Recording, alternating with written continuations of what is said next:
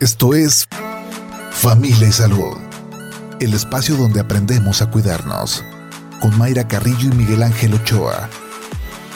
Bienvenidos.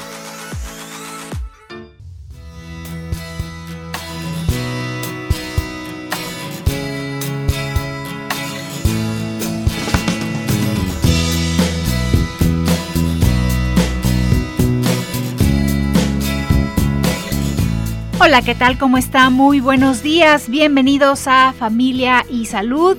Ya es jueves, jueves 16 de junio del 2022, esperando que sea una muy buena jornada para todos, una mañana pues fresca, nublada. Estamos em, pues teniendo em, este clima a propósito de tormenta tropical, si no me equivoco, que es Blas, entonces está, afectando al, Pacífico mexicano. Y pues así estarán estas próximas horas con un clima bastante agradable, un clima que invita a tomarse ahorita a los que les gusta el cafecito, un té, un chocolatito. Y ya si usted lo acompaña y tiene la oportunidad, pues de un tamal, un tamal verde, un tamal rojo, es que ya ya se antojan esos platillos que luego que decíamos temporada de calor que chilaquiles, que algo como como más tranquilón en cuestión de, de las calorías también, pero, pero ahorita ya, ya se antoja algo más calientito. Pues que sea un, un día muy bueno para todos. Este, este día vamos a platicar de cuestiones emocionales, de estos trastornos que se tienen, pero hay que conocerlos a detalle para identificarlos en alguno de nuestros familiares y sobre todo tratarlos, em, que sea diagnosticado por parte de un especialista y que se tenga una mejor calidad de vida para el paciente y para sus familiares. Hoy vamos a platicar del trastorno bipolar. Este trastorno que provoca, así lo conocemos la gran mayoría, como estos altibajos en las emociones, pero cómo identificarlo, eh, qué pasa si no hay un, si no hay un tratamiento y que se dice mucho a la ligera entre broma y broma, ah, ya, estás de bipolar, eh, pero creo que es un, tema que tenemos que, tratarlo con mucho cuidado porque el paciente pues tiene que identificarlo, tiene que saber que tiene este padecimiento, este trastorno y conocer por qué eh, estos altibajos en las emociones, ¿no, doctor Miguel Ángel? ¿Cómo está? Muy buenos días. Hola, buenos días, Mayra, ¿cómo estás? Bien, gracias. Pues sí, fíjate que sí es cierto que es una cuestión que de repente utilizamos como de, de mente de, broma, o, media de palito de, madera, así de dar guerra a alguien, ¿no? Pero bueno, es una situación que es este. Eh, bueno, que primero si se diagnostica la persona puede tener una vida bastante de, mejor calidad, pero sí hay que, hay que, este, pues hay que conocerla, ¿no? Y, este, y entender cuándo es un problema, en realidad, cambio de humor porque traes estrés o porque hay otras cosas, y cuando hay realmente un, una, un asunto ya que se perpetúa y que tiene una, una base, pues, este, ya bioquímica, ¿no? Hace algunos días se acuerda que platicamos con un paidopsiquiatra que lo, hicimos este esta charla en, tele, pero platicábamos de los de los niños, de los adolescentes con eh, este trastorno de bipolaridad. Claro. Pero el punto es que no son diagnosticados en estas etapas tempranas. Así y ya se, se diagnostican de adultos, ¿no? Entonces, no se está haciendo también esta identificación desde casa o desde la escuela, desde los maestros, a temprana edad, porque piensan, si es en la adolescencia, pues son los cambios que, son comunes en esta etapa. chocolate, ¿verdad? Ajá, nada les late. Pero que puede estar provocando, pues, eh, alteraciones en sus emociones, ¿no? Claro, y que a la larga, Mayra, finalmente, pues... Eh, pasan una vida este, de altibajos que no los deja desarrollarse este, socialmente, económicamente y, que se hubiera podido resolver desde la infancia, ¿no? Sí. Bien, pues vamos a escuchar algunos datos que nos tiene producción sobre el tema de esta mañana, sobre trastorno bipolar. El trastorno bipolar es una enfermedad mental que causa cambios extremos en el estado de ánimo. Estos cambios van desde la euforia a la tristeza, afectando el sueño, la energía, el comportamiento y la claridad mental. Este trastorno es un padecimiento que, aunque no tiene cura, es posible controlarlo siguiendo un tratamiento especializado con medicamentos y apoyo psicológico. Existen distintos tipos de trastorno bipolar, y aunque las causas de esta enfermedad se desconocen, este padecimiento puede aparecer a cualquier edad, aunque por lo general se diagnostica después de los 20 años. La mayoría de las personas que padecen trastorno bipolar no reconocen su inestabilidad emocional, pues el tema de la salud mental aparece muchas veces como tabú, dejando poca información al alcance de las personas. Es por ello que te recomendamos informarte sobre el tema y en caso de reconocer algún síntoma, acudir a un profesional de la salud para buscar el apoyo necesario.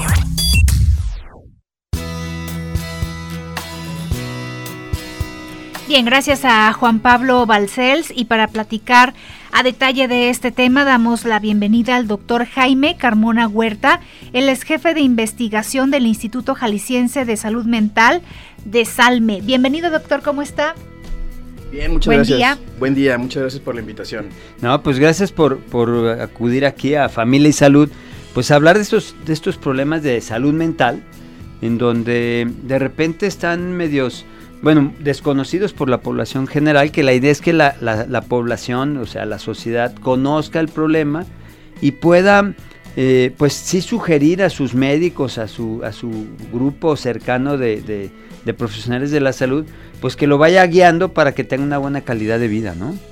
Sí, e, el trastorno bipolar es una enfermedad mm, sumamente frecuente, más frecuente de lo que creemos, afecta al 1% de la población si vemos a 100 personas en la calle, uno de ellos probablemente tiene trastorno bipolar.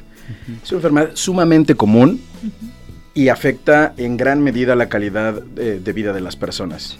Oye, este, con respecto, bueno, ya ves que ahora que, si mujeres y hombres y a quién, a quiénes eh, tienden a tener más bipolaridad en, hablando de género.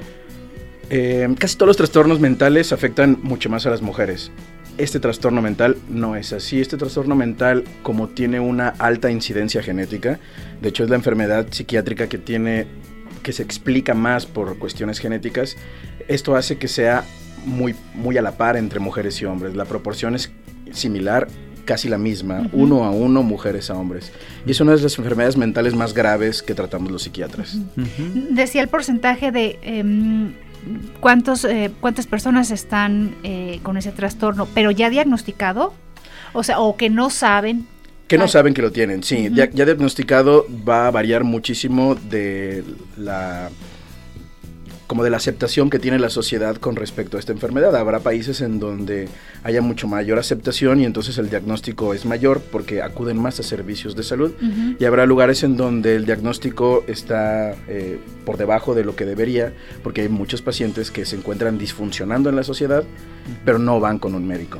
Y los que ya los que tienen un diagnóstico se hace ya en la etapa adulta o, o sí se hace este trabajo de desde niños, adolescentes, identificar qué pasa con sus emociones o los papás que ahí somos responsables o maestros, decimos, ah, es parte del desarrollo y de los cambios que van teniendo. Bien, yo creo que entonces aquí habría que primero establecer qué es normal y qué no es normal. Todos tenemos cambios en nuestro estado de ánimo, eso es parte de la vida y eso es eh, hablar de un estado de ánimo saludable. Todos podemos y tenemos derecho a estar tristes de vez en cuando, alegres, asustados, enojados, eh, con miedo, excitados. Tener emociones, pues. Las emociones son parte del ser humano. Debemos de, tenerlas y debemos de tener esas inflexiones en ellas. Eh, en un rato estar alegre y si nos asusta algo, asustarnos y después enojarnos y viceversa. Lo que no es normal es estacionarnos en un solo estado de ánimo por mucho tiempo.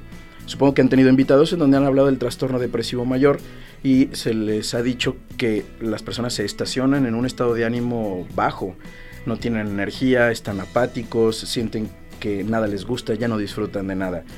El trastorno bipolar es un padecimiento en donde la mitad de la enfermedad se explica porque tienen trastornos depresivos mayores, es decir, se estacionan por dos semanas o más en un estado depresivo en donde no pueden salir de ahí, aunque le echen ganas. Y la otra mitad de la enfermedad es un fenómeno sumamente peculiar que se llama manía, la cual eh, no es para nada agradable, es un estado totalmente eh, disruptivo del estado mental de una persona que los lleva a cosas inimaginables y que hagan cosas que su personalidad y su forma de ser no suelen hacer. Entonces, ¿qué, significa esto? Perdón, ya sí, no, no, no, adelante, adelante. ¿Qué significa esto de manía? Porque eh, yo no sé, podría ser este eh, cerrar la, la, puerta muy bien. No, no sé, por eso sería... Eh, esa, esa parte es, Ese vocabulario es parte de como del, del, lenguaje coloquial de la población. Decir manía es como decir yo tengo la manía de hacer esto, yo tengo la manía de hacer esto. Sí, como una conducta que repites. una conducta repetitiva, claro. Mm, en el lenguaje oficial psiquiátrico, eso no es manía.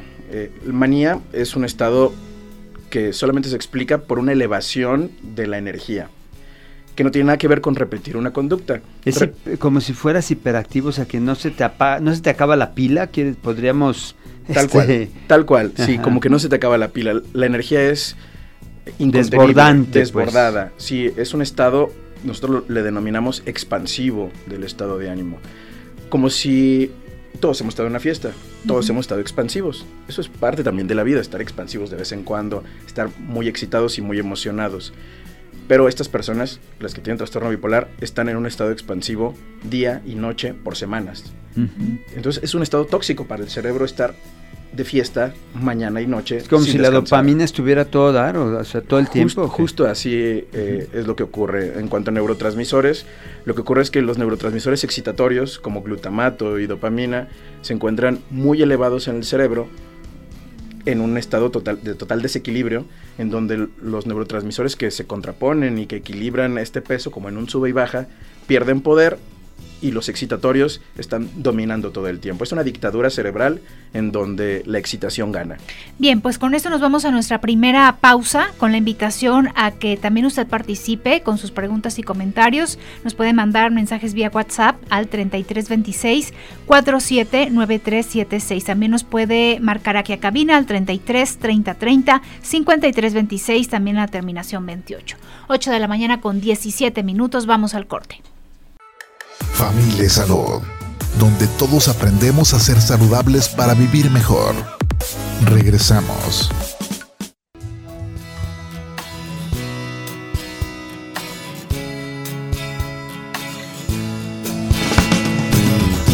de la mañana con 24 minutos. Seguimos aquí en Familia y Salud, platicando sobre trastorno bipolar. Y algo que me llama la atención es el tiempo porque creo que eh, no sé si la mayoría de la población confunde em, estos cambios de estado de ánimo y pensamos que en el día, en un día puede estar contento y luego enojado, luego triste, luego llorar y luego así no es entonces. Sí, e, eso es algo muy importante que hay que definir eh, aquí para tu público porque justo como lo dices, eso no es ser bipolar. Bipolar no es estar en la mañana triste y luego a mediodía enojado y después en la tarde muy emocionado y dormir otra vez muy feliz. Cambios en el estado de ánimo, así sean muy abruptos, así sean muy llamativos, no es ser bipolar en un mismo día, ni siquiera en dos, tres días. Eh, eso puede ser otras cosas. Si es disfuncional, esos cambios abruptos en el estado de ánimo en uno o dos días puede ser otra cosa y pudiéramos hablar después de eso, pero eso no es ser bipolar para que, se, eh, para que alguien se le pueda diagnosticar el que tiene trastorno bipolar, tiene que tener periodos bien definidos de depresión y de manía. Depresión al menos dos semanas y de manía al menos una semana. Entonces, imagínate una semana, y, voy a hablar de la manía porque supongo ya han hablado para tu público de depresión, pero imagínate una semana en donde la persona tiene tanta energía que no duerme nada o duerme si acaso una o dos horas y en cuanto despierta se siente tan bien que puede seguir haciendo todas las cosas que se imaginaba. Y la cosa se puede agravar mucho más cuando la energía va elevándose y elevándose y entonces, aunque quiera hacer muchas cosas, ya no puede porque su pensamiento está tan disgregado, tan disperso, tan confuso, que solamente está de forma caótica funcionando. Llega el momento en donde puede tener ilusiones, alucinaciones, delirios, y entonces la persona puede verse como una persona megalomaníaca con delirios de grandeza en donde cree que va a salvar al mundo, no duerme, se la pasa predicando por las calles, eh, gastó todo su dinero que tenía, empeñó su carro, el carro que empeñó lo invirtió para hacer promociones eh, acerca de que él va a salvar al mundo, lo invirtió contigo en el radio, puso anuncios en donde decía que eh, él era el, Mesías, tiene tanta energía que se la pasa por las calles. Eh, Tenemos uno de las haciendo cosas peligrosas. Son casos muy, muy graves que terminan en, en, hospitalización. Tienen que terminar hospitalizados cuando estén en un episodio de manía. Porque puede que en un episodio de manía la vida de una persona se arruine. Y en, eh, en cuestión de, de, este periodo de depresión, son las mismas características de las que siempre sabemos en cuestión de una persona con depresión que no tiene bipolaridad, pero que puede mm, eh, estar en casa, igual no, no va al trabajo, un desánimo. El episodio depresivo es casi las mismas características. Eh, dura dos, tres, cuatro semanas o más sin querer comer, sin querer bañarse, sin querer salir, sin disfrutar de nada.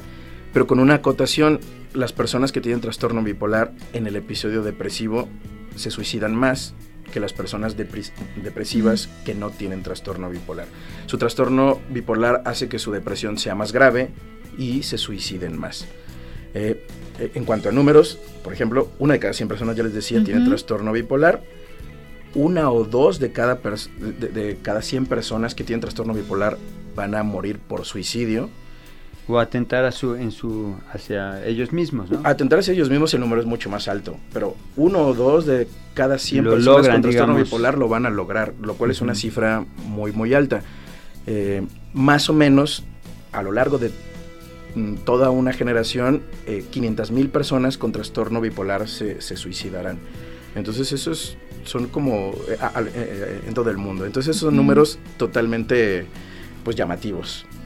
¿Hay, detonantes, es, decir, eh, tal vez trae problemas en el trabajo o económicos o mm, con la pareja y eso va a hacer que se dispare tal vez esta etapa de depresión o de manía. O sea, siempre hay una causa atrás. No siempre. Hay un efecto que se llama efecto Kindling, eh, en donde a mayor estímulo y más frecuentemente se presenta ese estímulo, eh, llega un punto en donde después ya no se necesitan estímulos. Entonces, sí, pudiera ser que los primeros dos o tres episodios de manía se desencadenen después de algún estresor importante, pero después ya ni siquiera hay estresores importantes y debido a que esto ya se sensibilizó, a que el efecto Kindle ya está presente, puede que el episodio de manía llegue aunque no haya ocurrido nada, aunque la persona haya tenido días ecuánimes, tranquilos, sin ninguna situación que pudiera haber desencadenado esto. Ok. Ok, ahora, este, dentro de estos periodos, eh, ¿están bien descritos cuánto tiempo tiene que pasar en un, en un periodo de depresión y luego en otro de manía? ¿O son muy fluctuantes?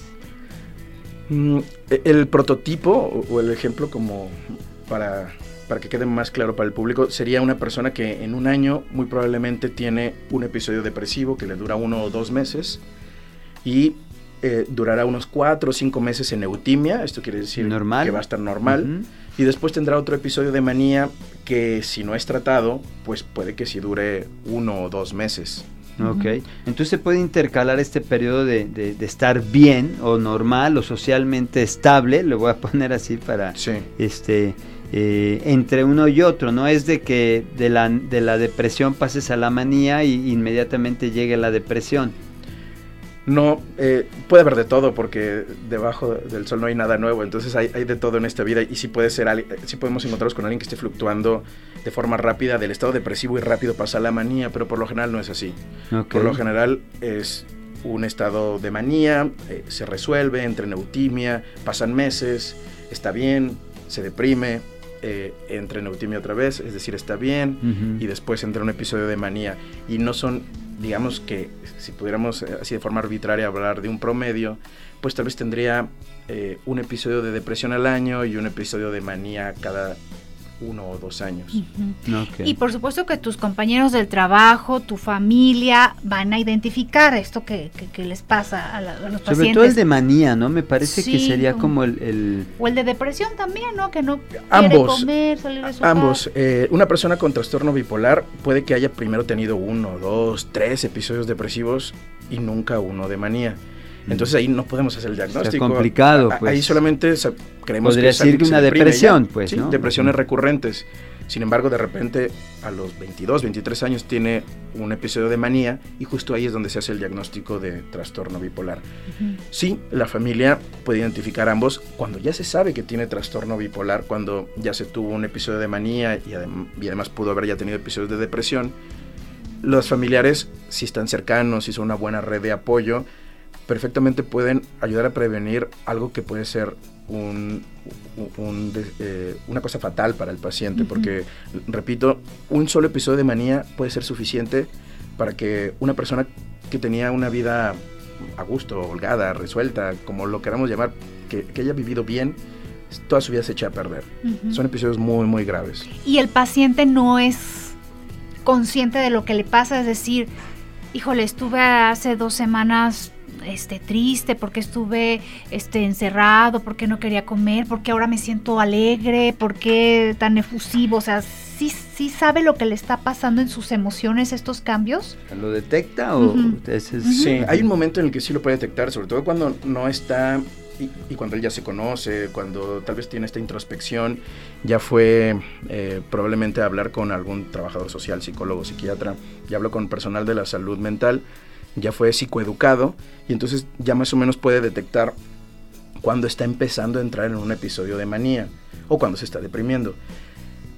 Cuando ya ingresó en un episodio de manía franca, grave, va a ser muy difícil que él lo acepte. Ahí sí eh, ya cruzó un, punto de no retorno y él va a Su mente está en otra cosa. Su mente está va acelerando tanto. Sí que, ya no, no hay manera de, detenerse, ¿no? No hay manera de detenerse, sí. sí Llega un punto de no retorno en donde así sea la persona con la mayor introspección que haya tenido. Tú lo viste hace dos, tres meses en tu consultorio, en Eutimia. Él hablaba perfectamente de sus síntomas, de que identifica que es la manía, identifica eh, que pierden eh, la necesidad de dormir, identifica que va a tener tanta energía que va a querer comerse al mundo que va a arriesgarlo todo por hacer sus ideas eh, fuera de la realidad, pero cuando llega la manía, la persona dice, no, aquello era falso, lo en lo que estoy es lo real, aunque esté totalmente fuera de la realidad.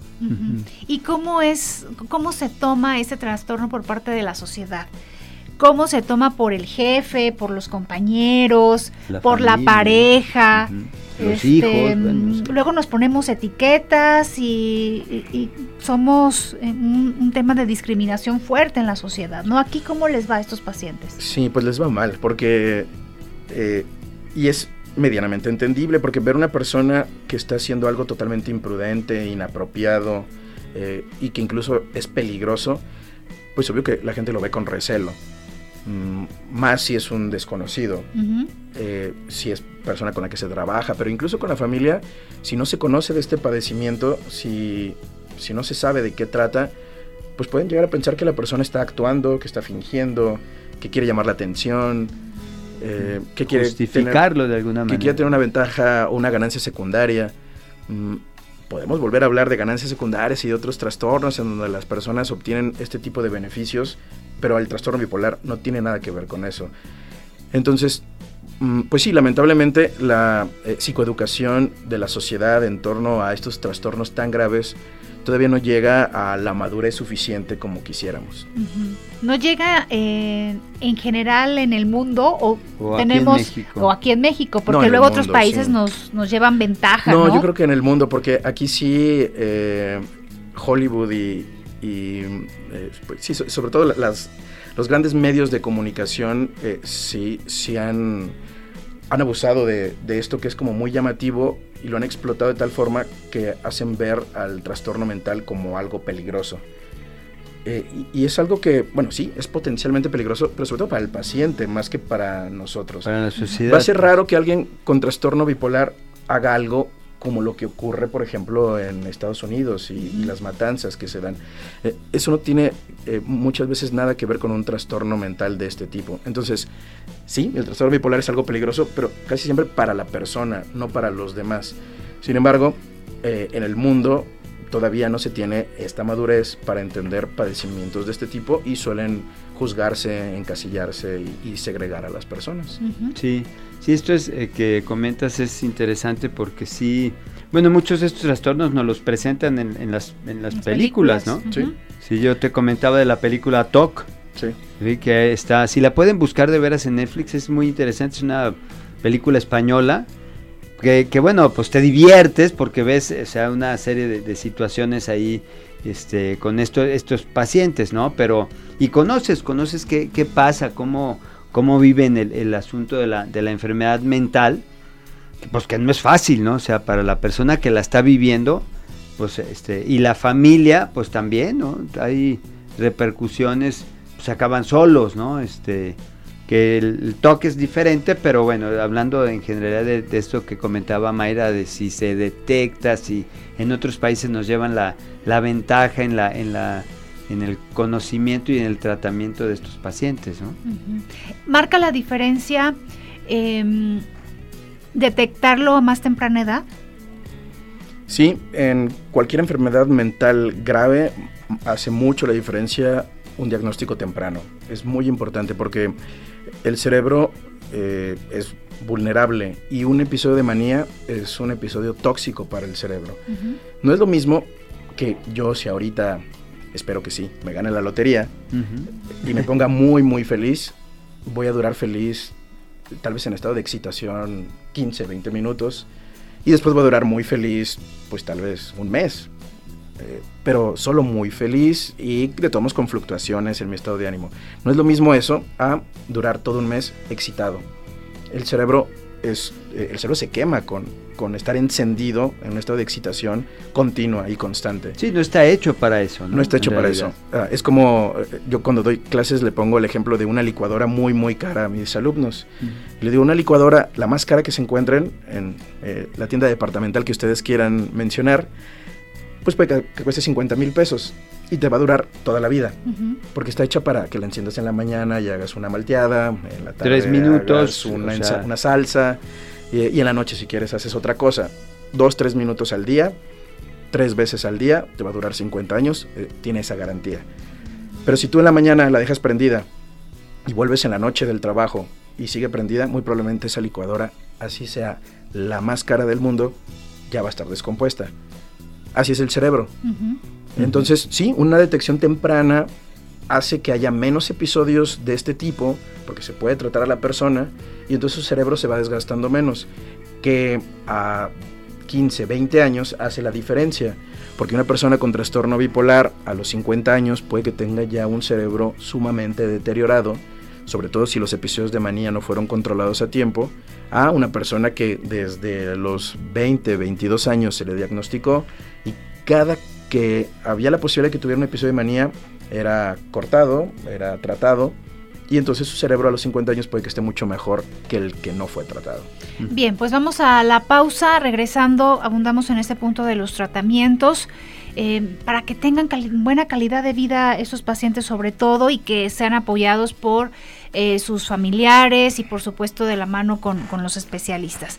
Eh, estamos recibiendo sus preguntas a través del WhatsApp 3326 47 9376. A cabina también nos puede marcar al 33 30 30 53 26, terminación 28. Recuerde también que nos puede seguir en redes sociales, en Facebook y Twitter, arroba Jalisco Radio. Escucharnos también en www.jaliscoradio.com y algún eh, programa que escuchó a medias o que se le pasó ese día, Spotify. Ahí también nos puede revisar. La pausa cuando son las 8 de la mañana con 40 minutos.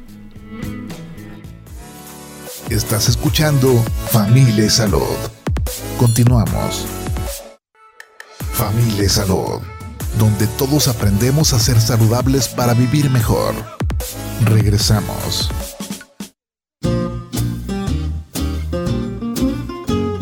Ordénalo todo. El desorden físico resulta en falta de atención. Es difícil concentrarnos en nuestros objetivos cuando nuestras vidas son un desorden. Date tiempo para ordenar tu casa y tu oficina y haz algo cada día para reforzar este hábito. Empieza por un cajón y organízalo, o una esquina de tu casa, o un simple gabinete en tu oficina.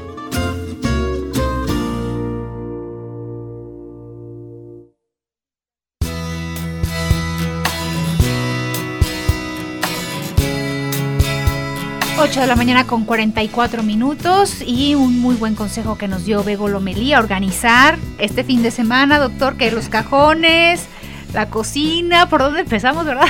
¿Por dónde? Organízate para empezar. sí, sí, sí. Bueno, vamos con mensajes. Laura nos comenta que ella está diagnosticada con bipolaridad y le alegra mucho escuchar que se hable de este tema en radio, pues es importante hablar sobre temas psicológicos para informarnos. Nos quiere felicitar por el programa y le gustaría conocer el contacto del doctor, su teléfono, ubicación y saber si hay grupos de apoyo de personas con esta condición para poder asistir. ¿Hay grupos, doctor? Eh, sí, puede que haya grupos en la sociedad eh, civil. La verdad es que no conozco un grupo específico de personas con trastorno bipolar. Lo que sí es que hay grupos que atienden a eh, cualquier trastorno mental, son grupos bien consolidados, como Humanamente, por ejemplo, eh, humanamente es el nombre de la... De la sociedad civil. sí, sí, humanamente. Eh, y así como, como esa sociedad civil hay, hay eh, varias más. Y también, obvio, pues existe instituciones como el Instituto Jalisciense de Salud Mental, que es donde, donde yo trabajo y en donde se atiende a personas con estos padecimientos. Bien, buenos días doctor. ¿La bipolaridad puede ser genéticamente heredada? Sí, sí, el trastorno bipolar es la enfermedad más genética de la psiquiatría. Eh, su varianza se explica de un 70 a un 90%. Eh, es, eh, es una carga alta, la carga genética que tiene el trastorno bipolar. Bien, buenos días. Es una enfermedad que se puede prevenir y cómo tener una mente sana en cuestión de alimentación. Como pues, estaba un poco hilvanada con la pregunta anterior, tanto así como prevenir, pues no, porque eh, genéticamente es una enfermedad que predispone mucho. Habría que ver la epigenética de la enfermedad y a lo mejor ahí sí se podría... La epigenética son todo esto, eh, todo el ambiente, todo lo ambientalmente que sucede alrededor, que prenden los genes, porque los genes están apagados o prendidos y entonces hacen una función. Claro. Habría que averiguar. Este... No está totalmente descrito, pero esta es una gran hipótesis, sí. Eh, ver si los factores epigenéticos pueden modular el que se manifieste o no el trastorno. Lo que de todos modos sí se puede hacer es tener una adecuada salud mental o buscarla o hábitos salutógenos y empezar, por ejemplo, con dormir de 7 a 9 horas, lo cual es sumamente importante porque una persona bipolar... Los circadianos, ya hemos hablado de ellos. una persona bipolar eh, con un mal ciclo circadiano en donde duerme mal o duerme eh, de forma eh, inadecuada, o duerme muchísimo, o se acuesta muy tarde y se despierta muy tarde. E-, ese tipo de cuestiones que además eh, ocurre casi siempre desde niños, son hábitos que desde niños eh, empieza a ocurrir, niños que se duermen a las 12, 1 de la mañana. en la adolescencia se hace todavía peor y así se va, ¿no? Este tipo de cosas, claro que favorecen a que si una persona ya tiene la carga genética para desarrollar trastorno bipolar, pero tiene hábitos saludables en cuanto a la higiene del dormir, pues puede que sea la diferencia entre que se manifieste o no este padecimiento. Porque, porque la disminución en la necesidad de dormir es uno de los síntomas cardinales más importantes del trastorno bipolar. Las personas tienen tanta energía que dicen yo no necesito dormir nada, que no tiene nada que ver con el insomnio. El insomnio es estoy cansado, pero no puedo dormir. No concilias el sueño aún necesitándolo. Así es, y hasta te desesperas porque estás cansado y no puedes dormir. Eso es insomnio.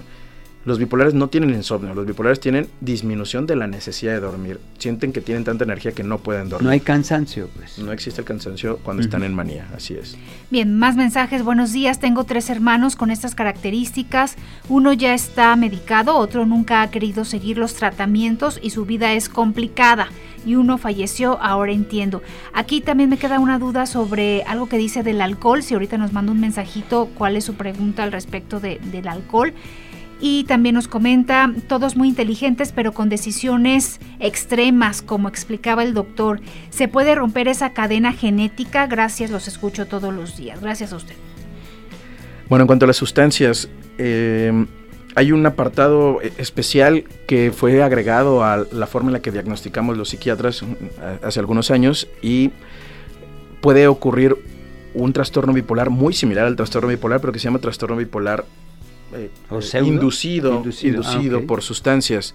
Y entonces sí, eh, una persona puede que siempre que consume alcohol tenga como episodios de, manía, como si fuera bipolar, aunque solamente es por el consumo de, alguna sustancia. Y entonces solamente se explicaría cuando consume sustancias y si no, no.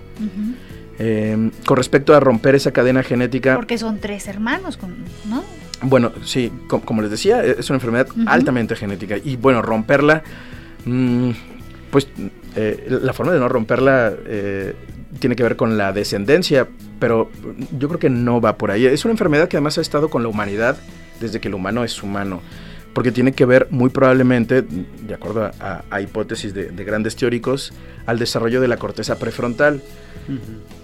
Hay que agradecer que tenemos corteza prefrontal porque eso hace la distinción entre los, el resto de los animales a nosotros. Pero el desarrollo de esta corteza prefrontal vino a agregarle una capa más de complejidad a eh, nuestras conductas, nuestros pensamientos y nuestras emociones.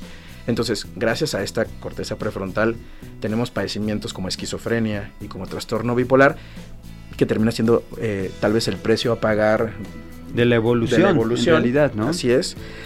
Eh, y cortarla, pues implicaría, eh, hablando burdamente, pues sería eh, implicar ya no querer tener corteza prefrontal. Entonces, yo creo que, que si en este sentido, respondiendo un poquito a la, pregunta, yo sí, yo sí la invitaría a que buscara cómo se pueden mejorar la, esa, esos neuromoduladores. Y está desde la nutrición, desde el complejo B, está el omega 3, está Q10. O sea, si hay sustancias que, que intervienen en, en, la, en, en esa producción y balanceo de, neurotransmisores. Y evitar evidentemente pues todo aquello que rompe con los ciclos circadianos, o sea, este, los desvelarse, eh, eh, despertarse temprano, digo, perdón, despertarse tarde, donde la luz del sol puede ser un factor que le ayude, por ejemplo, a, la, generación de, la melatonina para, para inducir el sueño a horas adecuadas. Entonces, si hay cosas que se pueden, hacer. Cada, cada uno de esos pequeños factores pareciera ser pequeños factores inútiles, pero sumados, 10, 15 de esos factores hacen la gran diferencia, porque en lugar de ser pequeños factores inútiles, terminan siendo grandes, un gran acúmulo de factores protectores que sí hacen la diferencia porque dan equilibrio a la persona. Ya me mandó otra vez mensajito y me dice, somos hijos de padre alcohólico. Entonces la pregunta es que si esto era también factor para Mm, bueno, ya es ahí una situación compleja, habría que ver individualmente qué ocurre allí, porque puede que, eh, eh estaré hipotetizando, pero pudiera ser que estos padres eh, eh, de estas personas hubieran tenido trastorno bipolar, probablemente, y eso sí los hace más proclives a tener conductas de riesgo como el abuso de sustancias. Bien, nos queda dos minutitos, doctor, pero dos cosas. Tratamiento, son em, fármacos que van a ser de manera permanente y va, a haber un control o qué efecto van a tener? Sí, en psiquiatría tenemos enfermedades que se curan, el paciente ya no tiene por qué volver a ver al psiquiatra, en seis, nueve meses, un año queda dado de alta, y hay enfermedades donde sí el seguimiento pues tiene que ser prácticamente de por vida. Esta enfermedad sí, es un, sí requiere un seguimiento de por vida. Eh, el manejo, la piedra angular la piedra angular es el manejo farmacológico. Sin un fármaco va a ser difícil que la persona tenga una diferencia en la cantidad de episodios de manía que presenta. Es decir, si no toma el medicamento, va a seguir teniendo episodios de manía que lo van a llevar a un deterioro continuo. Eh, obvio que todo lo que estamos diciendo aquí en torno a mejorar la calidad de vida es también el factor agregado que hace que el medicamento tenga mucho mayor poder. Y entonces dormir bien, hacer ejercicio, tener una alimentación saludable, tener actividades recreativas, eh, intentar disfrutar del trabajo, de la vida, tener equilibrio, además del medicamento, va a ser la gran diferencia. Bien, y pueden eh, acercarse a Salme con ustedes, dónde están ubicados para alguna consulta, cómo le hacen las personas. Sí, claro, el Instituto Jalisciense de Salud Mental se encuentra eh, allí al lado de, del Soquipan, es Avenida Soquipan, Avenida Soquipan número 1000. Eh, también el teléfono es 3030-9900 o hay una línea de atención telefónica que es el 075. somos pues la red de atención en salud mental más grande de, Occidente. Eh, es una institución estatal, por lo que no tiene cobro alguno de la atención allí. Muy, bien. Pues muchas gracias, doctor, por habernos acompañado y por despejar muchas dudas. Gracias por la invitación. Muchas, gracias. Muy amable. Doctor. Vámonos. A, lo que sigue. A tele. A tele. A tele. Los esperamos en unos minutitos más a través de Jalisco TV en el 17.1 para seguir tocando temas de salud. Aquí mañana tempranito ya para cerrar la semana. Ándale, Ándale. Pues gracias Edgar, Irene, gracias. Muchas hasta gracias, mañana. jóvenes. Bye. Hasta mañana, primero Dios.